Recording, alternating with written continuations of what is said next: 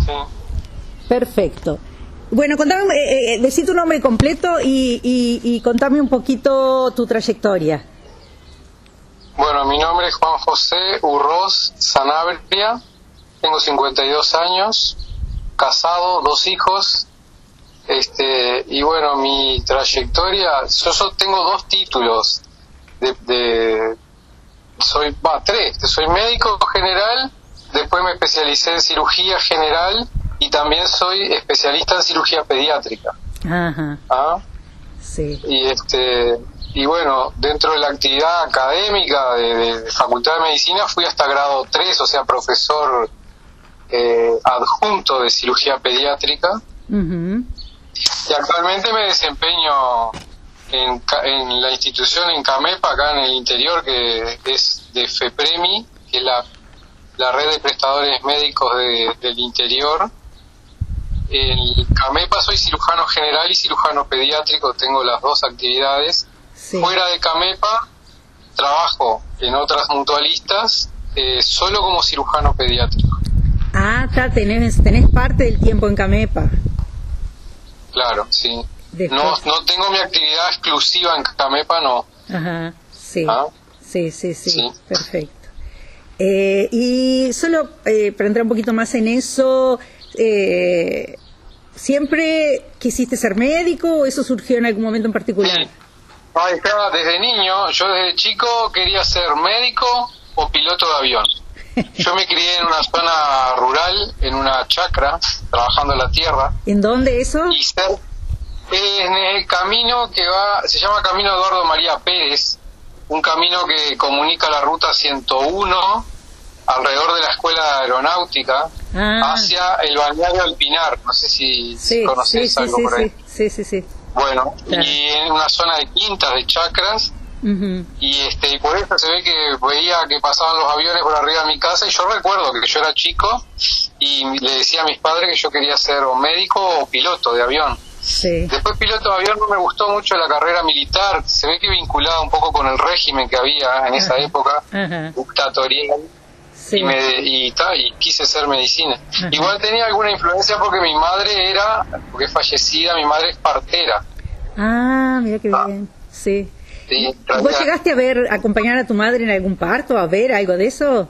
No, no, no. Ella, eh, ella trabajó, eh, nosotros somos cuatro hermanos, pero ella me contaba, yo no me acuerdo, porque hasta, yo soy el hermano, de los cuatro soy el mayor, hasta con mi hermano, el que me sigue a mí, ella iba a trabajar a los diferentes lugares, pero yo no recuerdo, no, no recuerdo, no, era chiquito. Sí, sí. Después, claro, es, es muy complejo andar trabajando con dos niños a cuestas y dejó la carrera, Ajá. dejó de ejercer y bueno, se dedicó a criarnos a nosotros. Qué lindo. pero ella me contó mucho, mucha historia de, del trabajo de ella, ¿no? Ajá. Sí, sí. Y una vez médico, eh, eh, esas, esas opciones de eh, cirugía y cirugía pediátrica eh, fueron surgieron a partir de algo en especial o No, bueno, eh, a mí siempre me gustó la cirugía. La cirugía es un trabajo, es una especialidad que hay mucha mucho, este, mucha teoría que tenés que saber, pero es dentro de las especialidades que, que van quedando hay mucha arte manual todavía. El cirujano depende mucho de sus manos y de la habilidad que tenga en sus manos y que vaya aprendiendo, ¿no? Entonces, en mi familia, yo siempre digo que somos hábiles manualmente porque toda mi familia hay varios artesanos, hay obreros de la construcción, hay mi hermana, mi hermana chica es odontóloga también que mueve las manos y tengo un hermano que es herrero, que se dedica a los fierros, que es soldador y suelda con las dos manos y está catalogado como un buen soldador. O sea, hay arte manual, se ve que viene genéticamente. Sí, Y bueno. después, este, a la hora de decidir una carrera, una especialización, me gustaba. La cirugía es una cosa que, que implica mucho conocimiento teórico de varias disciplinas, pero a su vez, el, después cuando vos vas al paciente, dependés mucho, aparte del conocimiento teórico, de las manos, de cómo muevas tú las manos, ¿no?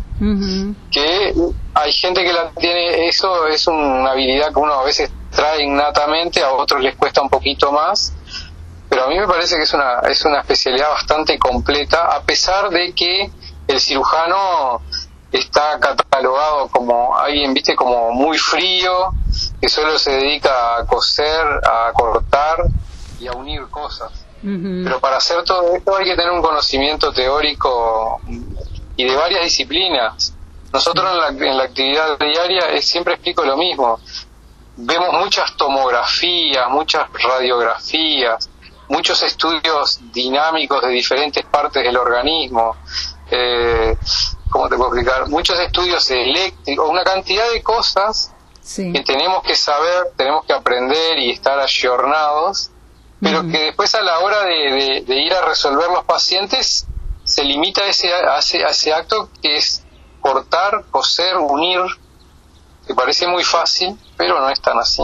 Me gusta, y aparte me gusta la, yo qué sé, desde chico, en esa yo creo que influyó, influyó, sí, influyó la crianza, porque en mi casa se fainaban cerdos ah. dos veces por año, y todo eso de la sangre y todo eso, a mí me gustaba, no sé, no me, no me, no me, no me asustaba ni nada. Sí. Viste que nosotros estamos muy en contacto con la sangre. Sí, verdad, verdad.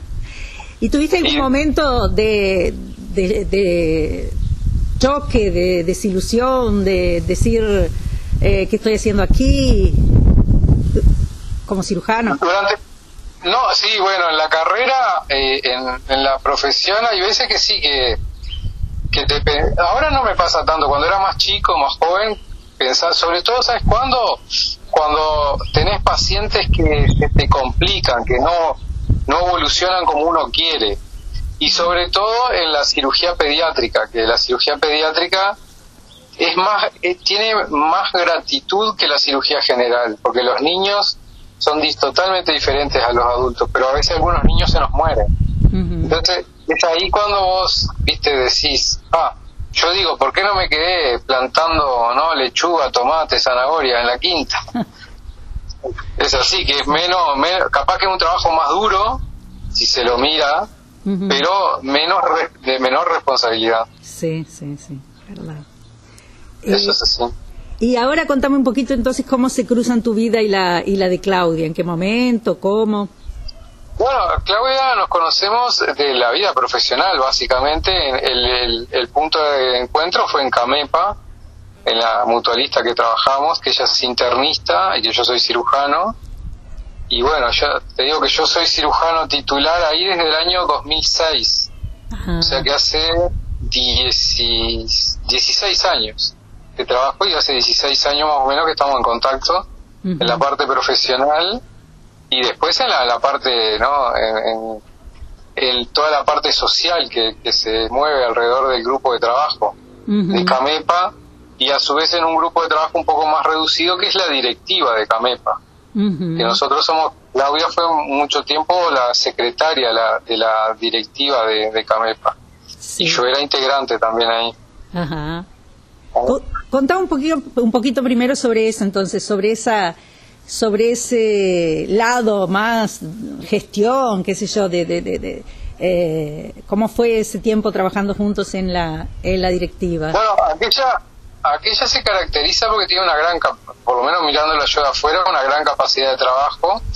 Este, en ese sentido, es trabajaba bastante eh, y le da, le gusta la parte administrativa porque era la secretaria.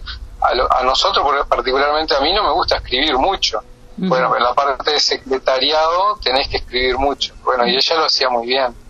Y en, la, ahí, en esa parte de gestión ella era, tuvo varios años de secretaria. Y bueno, ahí se discuten muchos temas de, del quehacer diario de la mutualista, se toman muchas resoluciones, este, y aquella era, era bastante ejecutiva en ese sentido. Así, en, la parte de gestión, como también viendo a los pacientes, ella era muy, es, muy capaz y es muy querida por los pacientes. ¿no? Contame un poquito más sobre eso, así, que, que, eh, ¿cómo vos la ves, como, qué características tiene como médica? médica es muy eh, es muy sólida en conocimientos, escucha a la gente, que es un, o sea, ella escucha a los pacientes, por lo menos lo que veo yo, porque ahora lamentablemente viste que vas al médico o las generaciones más jóvenes y no te escuchan mucho, se dedica, la gente se dedica solo a hacerte una receta, pedirte un examen y chao, y que pase el siguiente. Aquella se caracterizaba por escuchar a la gente, entender, ir más allá de, de lo de lo estrictamente técnico, o sea, se involucraba bastante con, o sea, sabía la, dónde vivía, con quién, los parientes, todo, todas esas cosas que los cuentos, los chistes, o sea, Claudia tenía y tiene un cargo, bueno, ahora no lo está ejerciendo, pero tiene tenía un cargo que tenía mucho contacto con, con la vida particular de la gente. Porque ir a hacer, viste, las visitas que se hacen a domicilio no es lo mismo, es un, un tipo de consulta totalmente diferente a lo que uno hace en un consultorio. Sí, ¿ah? Luego vas a, la, a, la, a, la, casa de la gente y la gente te espera ¿no? con una silla, con algo para tomar, algo para comer. Y aparte del problema que esté pasando de salud, te cuenta los problemas de toda la familia. Sí. Y aquella tenía tenía bastante paciencia y buen trato con la gente y la gente se abría mucho con ella, ¿viste? Y aparte tiene un carácter muy afable, aquella es muy dicharachera, muy jovial así, muy, ¿viste? Vive haciendo chistes. Sí, sí, sí. esas cosas. Sí, Le gusta, le gusta interaccionar con la gente y, ¿viste? le gusta interaccionar, se involucra con la gente, tiene memoria para acordarse de todas las historias, ¿viste? Yo a veces de esas cosas no me acuerdo mucho, mm pero Claudia sí. Sí. Básicamente eso. Háblame un poquito ahora sobre la Claudia paciente. Bueno, la Claudia paciente, primero que está viviendo una situación muy compleja, ¿no? Que yo creo que la está... En el, primer cáncer vos no, no participaste en la No, en el primer, no, en el primero no, en el cáncer de mama estuvo a cargo de otro colega nuestro que es Mario Olmedo. Yo la miré de miré de costado eso y bueno, se encargó Mario, está bárbaro. Sí. Se encargó él y también fue una situación compleja para Claudia, pero que ya la había sobrellevado, ¿no? Ya la había sorteado esa parte. Sí. Y aquí, ¿cómo, ¿cómo te tocó a vos, digamos así? ¿Cómo cayó? ¿Cuándo supiste y cómo, cómo fue que vos asumiste? ¿Del cáncer de mama? No, no, no, ahora, ahora, de este... De este ahora, está. Bueno, esto me tocó a mí, yo eh, me acuerdo que en el cuando Claudia ingresó al sanatorio yo estaba de licencia. O sea que ahora yo soy el encargado de cirugía de Camepa.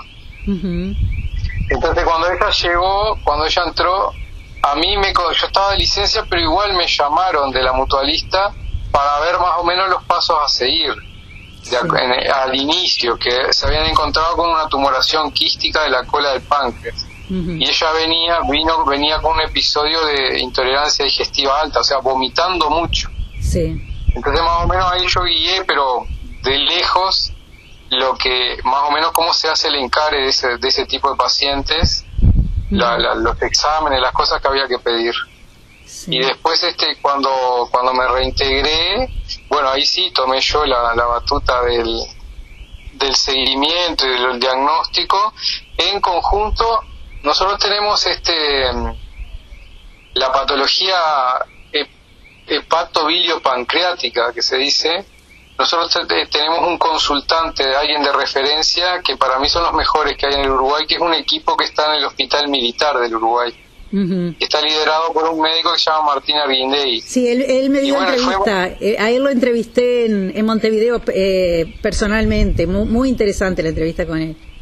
Bueno, Martín, Martín fue el que, el que en ese periodo que yo estaba de licencia, él, vino al sanatorio, la examinó todo, y fue Martín el que se dio cuenta de que había algo diferente en lo que se llama en, la cabeza del páncreas, en el cuello del páncreas, en el cuerpo, y fue él el que mm, determinó hacer un, un, examen que se llama una econdoscopía, que fue esa el examen que hizo diagnóstico del tumor que tenía Claudia.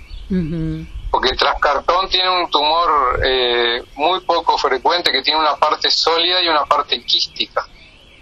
¿ah? Bueno, y ahí fue cuando yo tomé, tomé ahí las riendas de las cosas en conjunto con Martín. Y, y bueno, nos cayó todo como un balde de agua fría, ¿no? Porque, porque era, primero porque era Claudia, que es una compañera querida, segundo porque era la el segundo tumor que tenía, ¿no? Y lo otro es que cuando uno se enfrenta a los tumores del páncreas, son, este, lamentablemente casi siempre la ciencia llega tarde. Y, es el 90% más llegamos tarde. Por más que se, hagan cosas, sabemos que la, evolución no es buena de los pacientes. Y bueno, en Claudia se, se hizo diagnóstico. Eh, después se, ah, ella seguía con esa intolerancia digestiva y se, se le realizó una cosa que se forzó un poco la técnica por, por quién era la paciente y se trató de hacer una derivación entre esa parte quística y el estómago para que ella pudiera comer y ahí empezar la, lo que el tratamiento oncológico. Entonces ahí fue que hubo una complicación de eso, se hubo una, una la prótesis que se puso se perforó, ella tuvo una peritonitis y ahí fue eh, el, el único que entró en el abdomen de Claudia fui yo. Yo la tuve que operar de emergencia con un cuadro peritoneal y bueno, y ahí fue eso que te cuento, esa esa cirugía, ese ese tratamiento endoscópico falló yo tuve que suturarle, un hablando en criollo, como digo yo, un agujero que estaba en el estómago, mm. atrás en la cara posterior del estómago lo cerré, vi la parte quística de, esa, de ese tumor, lo traté de solucionar en su momento, saqué muestras de, todo la, de todos lados. Yo ya también ahí este, aproveché para, para ver el páncreas y yo veía que eso era una... O sea, había elementos de, ir de, de, de una enfermedad avanzada ya y elementos de lo que yo lo que nosotros juzgamos como irresecabilidad. Pero ahí lo que pasa es que tuve que tenía que solucionar lo del estómago esa parte quística. Entonces eh, hicimos cerramos un agujero en el estómago esa parte quística yo elegí una sonda una sonda que salía para afuera del cuerpo eso para los pacientes es algo que no es es incómodo es feo de verte con un caño que te sale para afuera aparte yo conociendo a la Claudia, ¿no? De que, ¿cómo te puedo explicar? Ella tiene el concepto de que uno tiene que morirse lo más, eh, con su cuerpo lo más indemne posible. La práctica que ella hace de, medicina de, medicina paliativa sobre todo en contacto con la parte paliativa ¿ah? entonces eh, ella bueno ahí evolucionó bien me acuerdo que una de las muestras que yo saqué, que eso a, ella, a Claudia también, ella se agarró mucho de eso, de que una de las muestras que yo saqué daba solo tejido inflamatorio, como que no había nada tumoral. Mm. ¿Ah?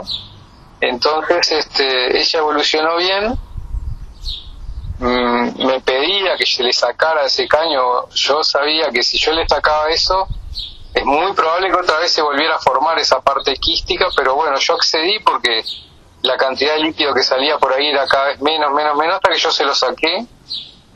Al tiempo, no me acuerdo en qué periodo, otra vez hizo una dilatación quística de ese sector del tumor que ya tiene.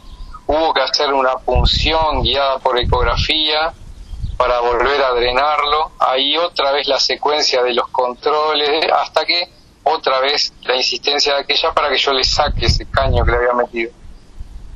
Y este y bueno, pero ahí se lo sacamos, ella evolucionó bien y ahí empezó todo el tratamiento oncológico en base a quimioterapia y, y, fue evolucionando bastante bien, bien, bien y después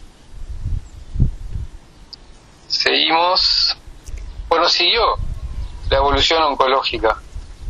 Eh, y vino la otra cirugía ah, que al final no pudieron hacer lo que lo que se proponía. No, lo que pasa es que eh, ahí está, en ese interín, ella siguió, siguió, y mm, el tratamiento oncológico, todo el, tumor estaba estable, los marcadores tumorales habían bajado, todo.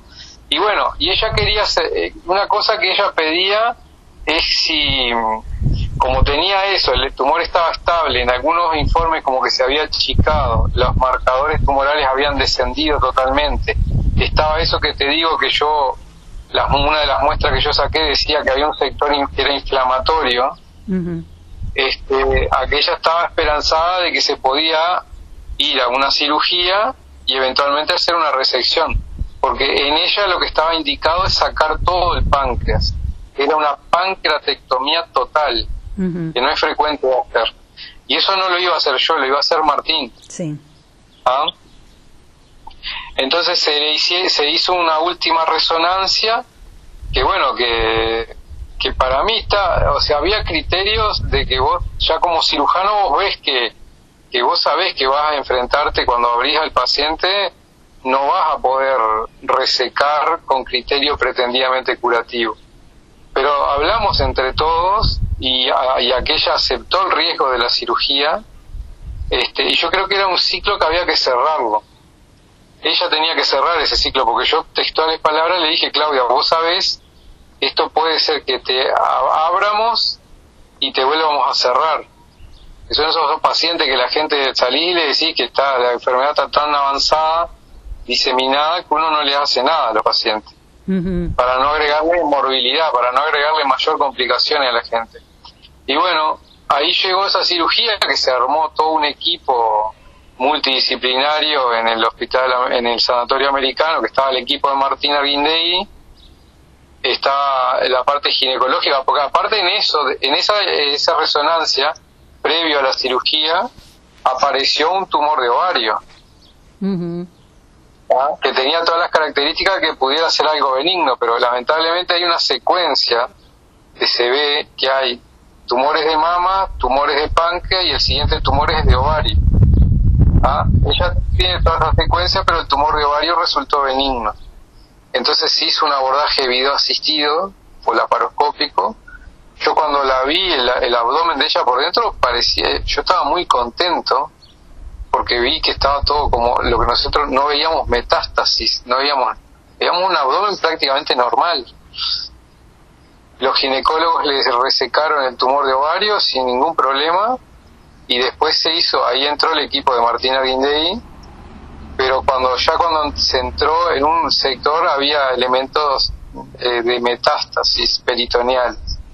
Entonces eso se confirmó porque estaba el equipo anatomopatológico también y ahí se sacó muestras de, eso y se confirmó sí que era un adenocarcinoma, o sea que eso se toma como que es, es un, una metástasis de la enfermedad, una metástasis peritoneal, pero no eso igual se siguió explorando un poquito más y en el sector, en un, lugar que se llama tronco celíaco del organismo, que da una rama que es la arteria hepática, la arteria esplénica y una arteria que va, que se llama eh, gastropiploica, no importa cómo se llame, pero que va para el estómago, eso ahí la masa tumoral iba, estaba, nosotros ya lo habíamos visto en, en las imágenes previas pero eh, están en, el intraoperatorio se confirmó y esos son criterios de hiperestabilidad ¿ah? porque a su vez el tumor de ella está eh, comprometiendo todo lo que se llama un sector de la vena porta o la vena mesentérica inferior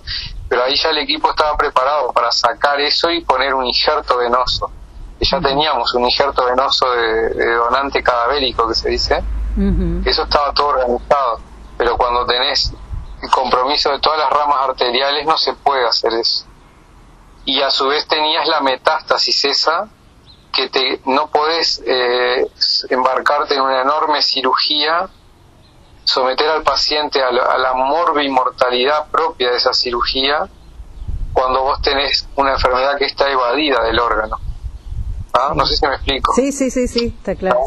Igual, igual se discutió, eh, se discutió, pues yo estaba Martín, estaba Ana Caputi, que es la cirujana, la ginecóloga, mm. estaban los patólogos, los anatomopatólogos, estaba yo y estuvimos discutiendo un rato, pero lo que pasa es que eh, todo lo, ¿cómo te puedo explicar? Eh, a veces es difícil abstraer... si, si arriesgar o no. Claro, lo que pasa es que siempre te cuesta abstraerte de quién es la paciente. ¿Me explico? Sí. Entonces vos sabés, con todo el estudio teórico que uno tiene, todos los trabajos, todo lo que hace el médico se basa en trabajos científicos. Entonces, todos los trabajos científicos que todos los habíamos leído, todos, y, por supuesto que Martín tiene muchísima más experiencia que yo en eso, todos te dicen que eso, eh, el pronóstico de sobrevida de esos pacientes es, malo, con un, un- una sobrevida, con muy mala calidad de sobrevida a dos, tres meses. ¿ah? Entonces por eso no, no, se, no se llevó a cabo la resección, porque no, no se justifica, porque vos, para hacer una resección pretendidamente curativa, que le decimos, nosotros le decimos resección R0, vos no podés dejar tumor y en ella, no, o sea, capaz que a los ojos del cirujano no, no ves y dejas, pero eso es una, pasa a ser una resección R1 cuando vos dejas restos microscópicos de tumor. Mm. Pero en el caso de ella, por la- cómo estaba todo, se iban a dejar, se iba a dejar tumor macroscópicamente, o sea, nosotros los cirujanos íbamos a ver que estábamos dejando tumor y eso no se puede hacer. Eso ahí ya también raya con un poco la parte ética de la, de- Claro. de- del encare de un paciente. ¿ah? Sí. Porque ahí sabemos que la calidad de sobrevida va a ser muy mala. ¿ah? Entonces ahí se discutió y no. Pero ella, ahí después, es, este, ella estaba dentro de sus posibilidades, ella lo había madurado en su mente y bueno, y lo aceptó y yo creo que ahí quedó más tranquila Claudia. Quedó más tranquila porque se, se hizo todo lo que se podía hacer y este y se cerró ese ciclo. ¿ah? Porque todos le decíamos que era, eh, o sea, casi todos sabíamos que iba, iba a pasar eso. Pero bueno, le dimos la chance de hacer una exploración para, para convencernos todos también, ¿no? De que no se podía hacer la réplica. Sí, ¿ah? sí. Sí. En algún momento de la, de la trayectoria, eh, sé que ustedes tuvieron un, un taller con una Ah, ahí psicóloga. Sí, tuvimos un, claro, tuvimos un taller con, con psicólogos. Sí, Y bueno, ahí sí, claro, porque el manejo de, de aquella que es una persona tan querida para nosotros no es fácil. ¿ah? Y bueno, ahí este salieron, afloraron varias emociones, viste, varias cosas eh, que uno siente por, por Claudia. Y bueno, y, y, y porque uno en eso te prepara, te pre- o sea, te prepararon, te ayudaron las psicólogas a ir, este, porque en algún momento alguien va a tener que tomar la decisión, que ya estamos entrando en eso. Claudia creo que hoy, no sé si hoy hacían un sí, bloqueo. sí, ya se lo hizo, sí. Bueno, porque yo la atendí, la, la, la vi, la atendí hace dos semanas atrás, creo que aquella me llamó, yo creo que estaba llorando, porque yo sentía una voz muy temblorosa, como alguien, o llorando, o ella estaba muy dolorida. Mm. Y ella me decía Sí. que, que me llamó y me dice, Juan, tengo un dolor que no lo puedo controlar, Sí. no lo soporto y no lo puedo controlar. Porque aquella es muy, tiene un umbral del dolor muy alto, o sea, ella es muy aguantadora de los dolores y minimiza las cosas también y se la banca. Pero eh, se ve que no lo aguantó más y llamó primero a, a otra de las colegas, a Luciana Nario, no sé si la entrevistaste. Sí, la entrevisté, sí. Luciana, y, este, y después, como aquella no le contestaba, me llamó a mí. Yo le dije que vaya a la emergencia, la fui a ver y yo la encontré en lo que nosotros técnicamente le decimos una posición maometana. ¿Viste la posición maometana? Como viste los niños como duermen arrolladitos. Sí, sí, sí, sí. Sí, Bueno, me imagino o- lo que sea, la, la posición maometana haciendo la, la cosa para... Bueno, esa, eso que eso es, es característico de un dolor en, el- en una cosa que se llama el plexo solar, que es la zona ahí donde está creciendo su tumor. Mm, Y eso eh, clínicamente es que el tumor ha avanzado y te va infiltrando todas esas raíces nerviosas. Y el único, la única manera de calmar el dolor es ponerse así, arrollarse en posición maometana, le decimos nosotros. ah, Y, esto, y eso es sinónimo de una cosa técnicamente se llama solaralgia, porque es la afectación del plexo solar está en esa zona. ¿ah? Sí. Y bueno, yo le, porque aquella me insistía en que se sentía algo en la, la parte izquierda del abdomen bajo, y yo la examiné y la verdad que no, yo no le encontraba nada, pero bueno, hicimos una tomografía, el tumor para mí está igual o, o sea, o avanza, ah, capaz que uno no lo puede ver imagenológicamente el avance, pero clínicamente ha avanzado. ¿ah? Por esto que te estoy explicando ese dolor que ella no lo tenía. Sí. ¿ah? Entonces es un avance de su enfermedad, lamentablemente. Sí. Por eso te digo que en ese taller eh, está, uno expresó todas las emociones, pero a su vez te dan herramientas como para ir afrontando esta situación. Sobre todo la- las chiquilinas que la están asistiendo, yo estoy un poco más alejado, pero la están asistiendo que es el, el equipo de medicina paliativa, que es Valeria Blanco, Luciana Nario, y no sé si hay alguien más ahí. Y hay una NER que es muy amiga de ella, que es Verónica Rodríguez. Verónica, sí. Es muy bien, Verónica Sí. y este y bueno ya está entrando en esta situación viste de que está en algún momento se va a ir deteriorando cada vez más cada vez más y ahí va a tener, ahí va a tener que tomar la, la decisión de ponerle una sedación a Claudia. Una sedación y para que ella se muera en paz tranquila. Viste y no es fácil. No. Eh, en, en este momento, eh, eh, Claudia se hizo esto que, que- que le propusieron hacerse hoy. eh, ella lo tiene muy en función de eh, un viaje a Brasil que quiere hacer eh, con nosotras, a, a- a visitarme a mí. Y que ya lo vienen haciendo, somos un grupo de 11 amigas desde, desde el liceo o antes. eh, y, y el 10, 11 y 12 de noviembre Claudia va a estar aquí. Sí, no, porque en realidad eh, cuando le empezaron esos dolores estaba programado para venir y dio positivo COVID, entonces no vinieron. ah sí Y ella, Claro. eh, una cosa que ella me decía en la entrevista y fuera de la entrevista también es eh, la cuestión de metas cortas. Eh, ahora su, me- su única meta es eh, eh, llegar al viaje a Brasil. Después es, y, y Alfredo también, el marido, en, en su entrevista, como que reaprendieron a, a ponerse metas muy cortas y a disfrutar mucho eh, metas alcanzadas, metas bien cortas, alcanzadas. Este, entonces, eh, eh, no sé, es, es un, está en una dinámica eh, que siempre nos da la, la impresión a los que la rodeamos que todo puede cambiar en algún momento, eh, que todo puede cambiar. Bueno, es que claro, aquella, viste que aquella sigue la dieta, esa dieta keto que le indicó Martín, Martina Grindey, sí, y no sé si algún tratamiento, eh, no sé qué otra cosa, la dieta y algo más que no me acuerdo qué es lo que estaba haciendo, sí, este, con algún grado de esperanza de que esto, por eso sí, lo que tú me decís, metas cortas y capaz que esto se revierte, pero bueno, la ciencia dice que no. Ujú. ¿viste? Le tocó bailar con un, un- la más fea, digo, un tumor que no es poco, no- es infrecuente, y en una mujer, porque eh, ella me hizo una, dos veces me ha preguntado, Juan, ¿por qué no estoy muerta? ¿Por qué no, por qué no se ha muerto? Porque Sí. tiene un cáncer de mama, un cáncer de mama agresivo también y un cáncer de páncreas agresivo.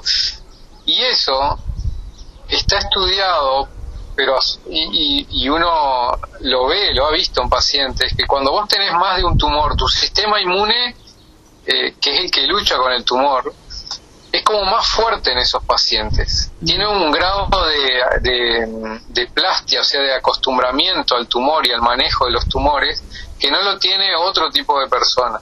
Yo tuve una paciente que tuvo tres tumores y tal, y vos no podías creer cómo estaba viva, pero es así, eso ya está estudiado. El sistema inmune es más fuerte, reacciona de, de diferente manera, eh, como que es agresivo al inicio, después no, porque viste que hay enfermedades que te mata tu propia respuesta inflamatoria, que se dice.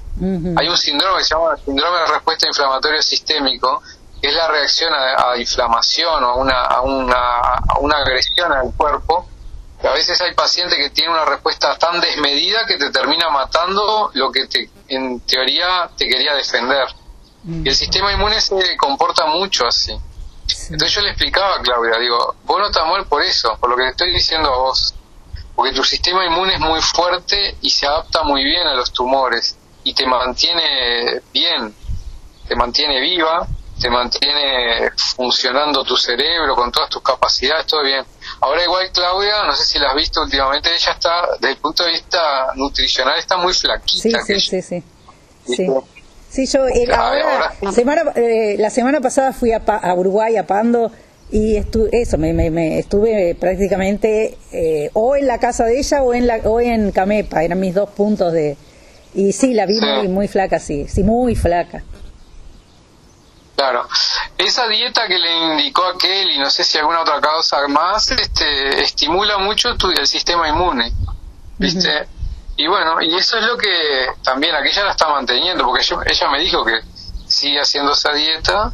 Y bueno, yo creo que en esa situación algún grado de esperanza debe tener aquello.